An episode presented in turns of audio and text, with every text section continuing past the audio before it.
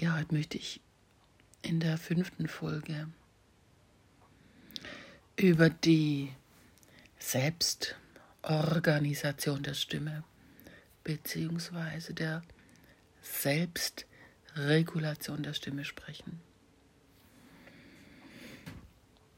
Also es ist ein ganz, ganz wichtiges Thema. Es ist mir ein wahnsinniges Anliegen, weil wir damit eigentlich in Schöpfungsprinzipien hineinkommen und es eigentlich darum geht zu begreifen, wie, welche natürliche Stimmfunktion es gibt und wie sie wirklich funktioniert, unsere Stimme. Und dass es ein System ist, das sich selbst immer wieder reguliert und auch andere Systeme regulieren kann. Und das wird gerne, gerne, gerne vergessen, dass das letztendlich Regulation hat ganz viel mit Beziehung zu tun.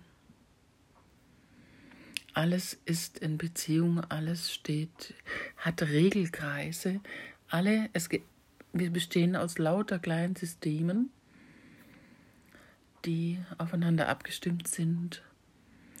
Ich habe da immer so ein, ein, Bild von einem Uhrwerk im Kopf, ähm, wo so verschiedene Zahnräder ineinander laufen und miteinander arbeiten. So funktioniert letztendlich unser Körper. Das gibt keine Funktion, die nicht zusammenarbeitet mit etwas. Also es gibt Zellgemeinschaften. Ja, also es gibt Zellgemeinschaften, die sich um bestimmte Funktionen kümmern und dann wieder mit anderen Gemeinschaften zusammenarbeiten. Und Krankheit entsteht dann, wenn Zellen sich absondern aus einer Gemeinschaft und sich davon trennen. Das ist letztendlich ein, ein Bild, ein, eine Folge von Trauma. Bei Trauma passiert genau das Gleiche. Man trennt sich von etwas ab und verliert die Verbindung zu etwas Gemeinschaftlichem oder zu sich selbst. In der Musik würde ich sagen, die Resonanz hat aufgehört. Und diese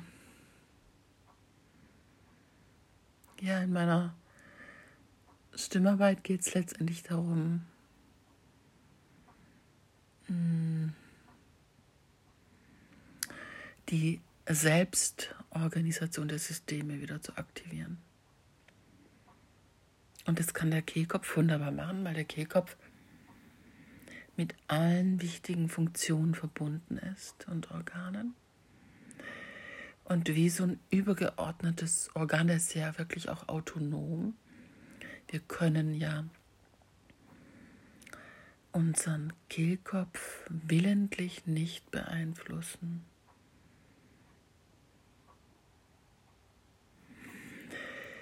Das ist wie das Herz schlägt autonom.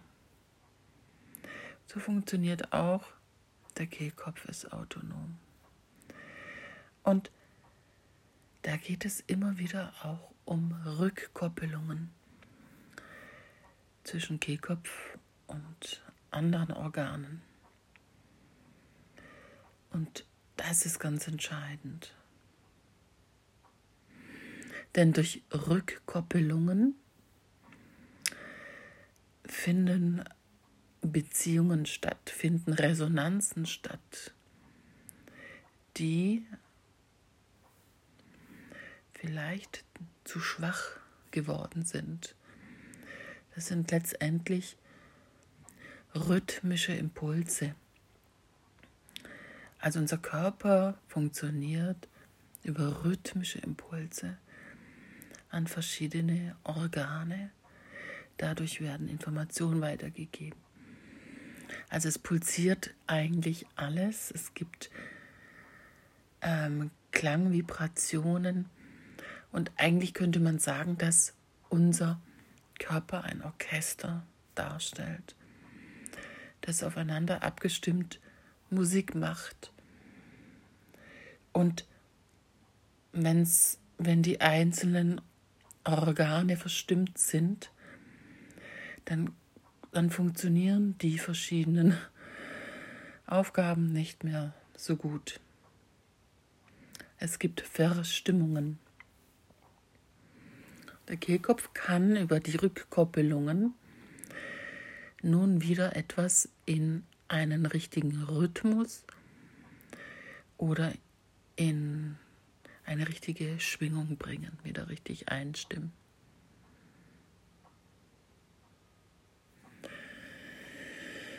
Ja, und was führt zu einer Unterbindung der Regulation, also der Regulation der Stimme, Selbstregulation? Das hat natürlich, natürlich ganz viel mit dem autonomen Nervensystem zu tun. Denn wenn das dysreguliert ist, dann ist auch unsere Stimme nicht mehr richtig in der Selbstregulation. Das kann gar nicht anders sein. Aber ich werde dazu noch mal eine extra Folge machen, wo es um die Polyvalgaltheorie geht nach Stephen Porges. Da geht es um den äh, Vagusnerv, vorderen und hinteren und äh, wie wichtig das in der Stimmbildung ist, dass das autonome Nervensystem reguliert ist, dass die Stimme kann das auch regulieren. Und erst dann ist es möglich, auf unser Potenzial zuzugreifen und auch einen Zugang zu unserer Stimme zu finden. Es geschieht eigentlich dann von alleine. Aber das ist eine andere Folge. Also eine Regulation ist dann nicht mehr gegeben, wenn wir zu viel tun und zu viel machen. Wenn es anstrengend ist. Oder, das ist es natürlich auch, wenn unser dysreguliertes Nervensystem entweder auf Kampf, Flucht oder Erstarrung gepolt ist. Flucht und Kampf ist auch viel zu viel machen. Ja? Das heißt, wir greifen zu stark in die natürliche Funktion ein und verhindern den normalen, natürlichen Fluss. Und das machen wir auch mit der Stimme. Das heißt, ich mache letztendlich nichts anderes in meiner Stimmarbeit als den Aufwand für das Singen und für das Sprechen und für das Bewegen zu reduzieren, sodass der Sänger oder die Sängerin irgendwann das Gefühl hat, oh, das geht ganz von alleine, ich muss gar nichts machen. Oder manchmal kommt auch diese Aussage, das bin nicht ich. Es singt. Oder kürzlich habe ich mit einer Sängerin gearbeitet und da ging es um die Höhe. Also, das Thema war, ohne Anstrengung in die Höhe zu kommen. Und das war sehr, sehr spannend, weil ich bin mit ihr ähm, über die Nase habe ich gearbeitet. Über die hinteren Räume, Nasenräume hoch. Und das war so, dass dann auf einmal sie in die Höhen gekommen ist, von ganz alleine in die Höhe gesungen hat. Und auch erzählt hat, sie hat solchen, so eine Energie bekommen, und es war einfach alles ganz einfach, ohne Anstrengung. Sie musste nichts tun.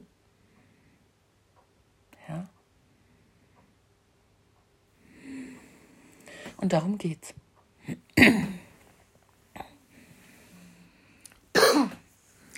Also letztendlich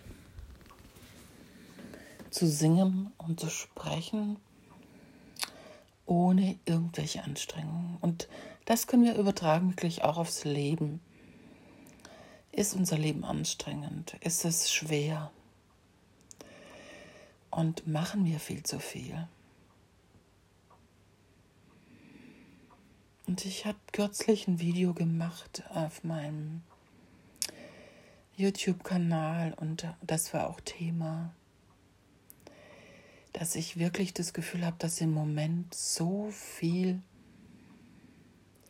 Aufruhr da ist und Ablenkung da ist und vielleicht auch Retraumatisierungen, ich weiß es nicht, dass ich den Eindruck habe, die Menschen sind völlig absorbiert abgelenkt, beschäftigt und ich komme eigentlich, ich habe das Gefühl, ich erreiche da gar niemanden mehr richtig. Und es erinnert mich sehr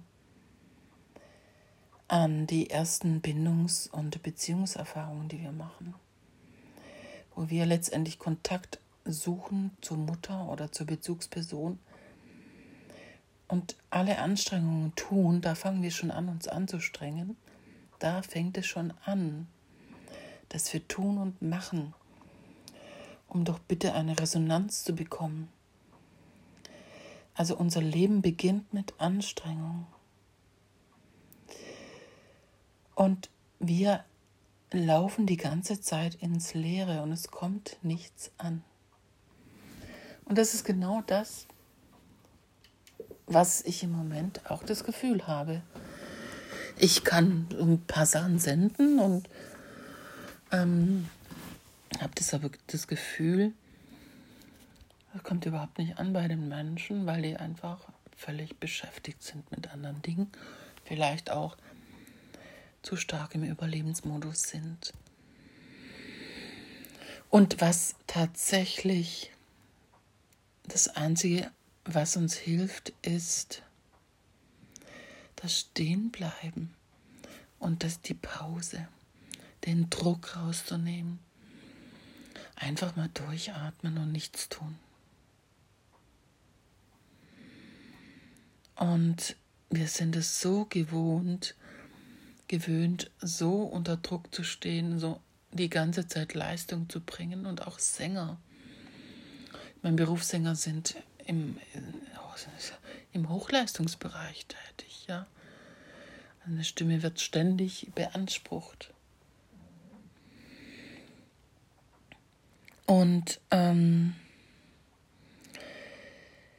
der Druck ist dann natürlich auch enorm und es ist auch während dem Studium enorm, weil auch da die Sänger immer wieder erfahren, sie sind nicht gut genug. Ja, also der Druck wird, ist auch in den vergangenen Jahren immer größer geworden.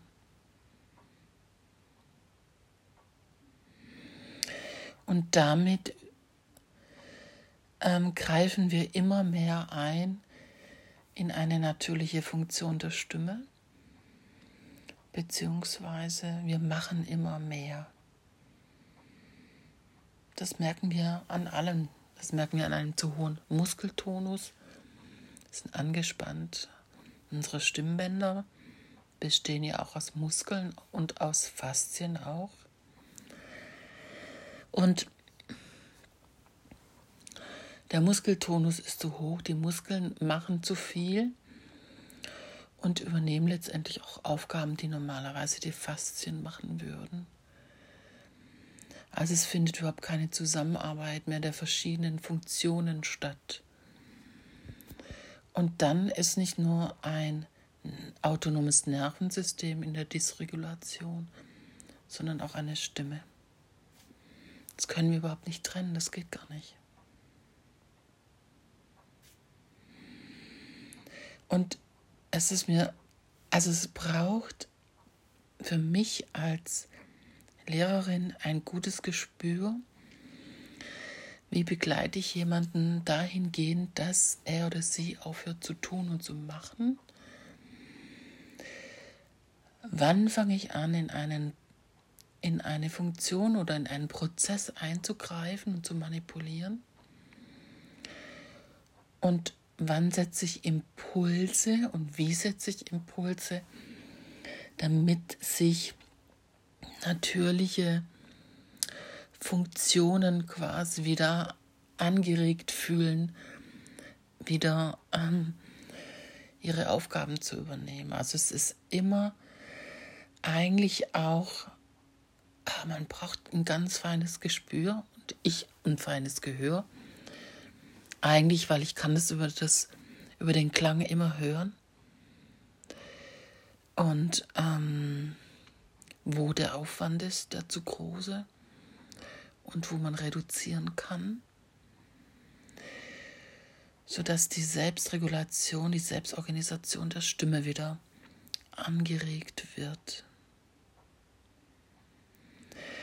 Und das ist ein wirkliches, hm, das ist ein Balanceakt zwischen äh, jemanden in die Freiheit immer wieder zu begleiten, weil die Stimme braucht die Freiheit, um sich ganz zu entfalten und wo setze ich Grenzen und grenze ich vielleicht zu stark ein, beziehungsweise wie gebe ich Impulse.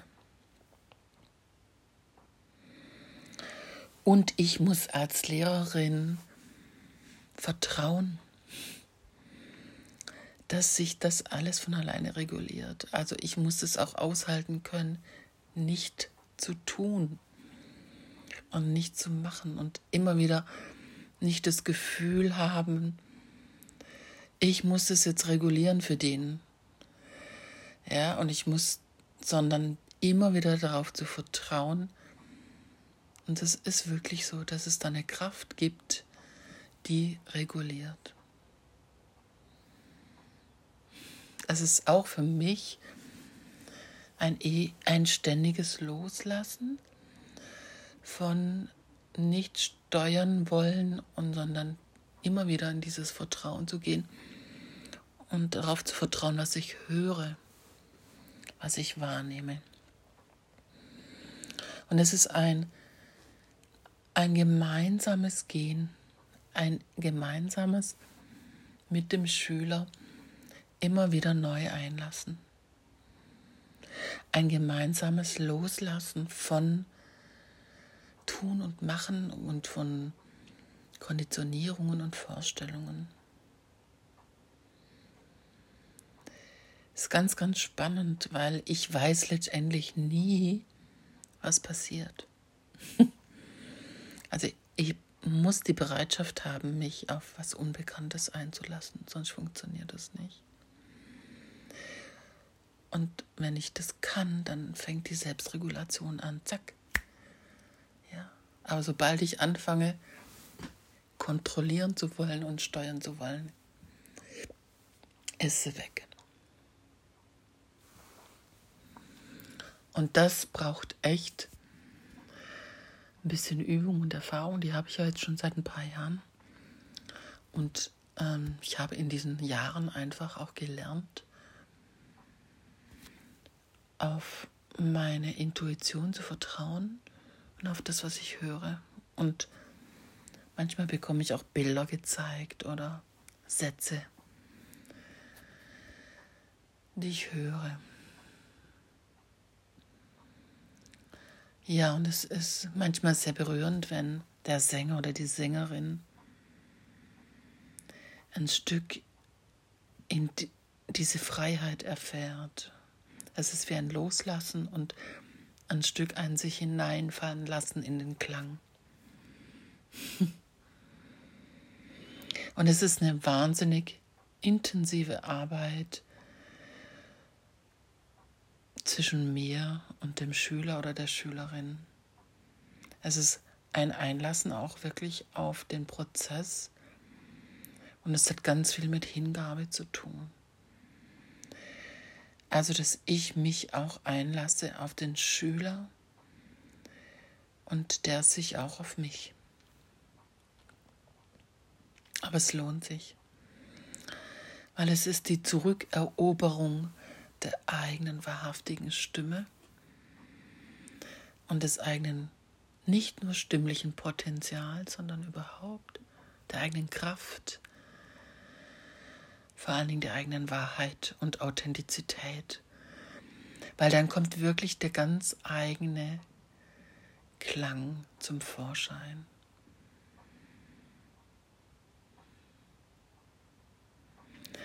Und jeder Mensch hat einen Art Klangcode, den es zu entschlüsseln gilt. Und es geschieht genau so. So weit, so gut. Erst einmal. Alles Liebe.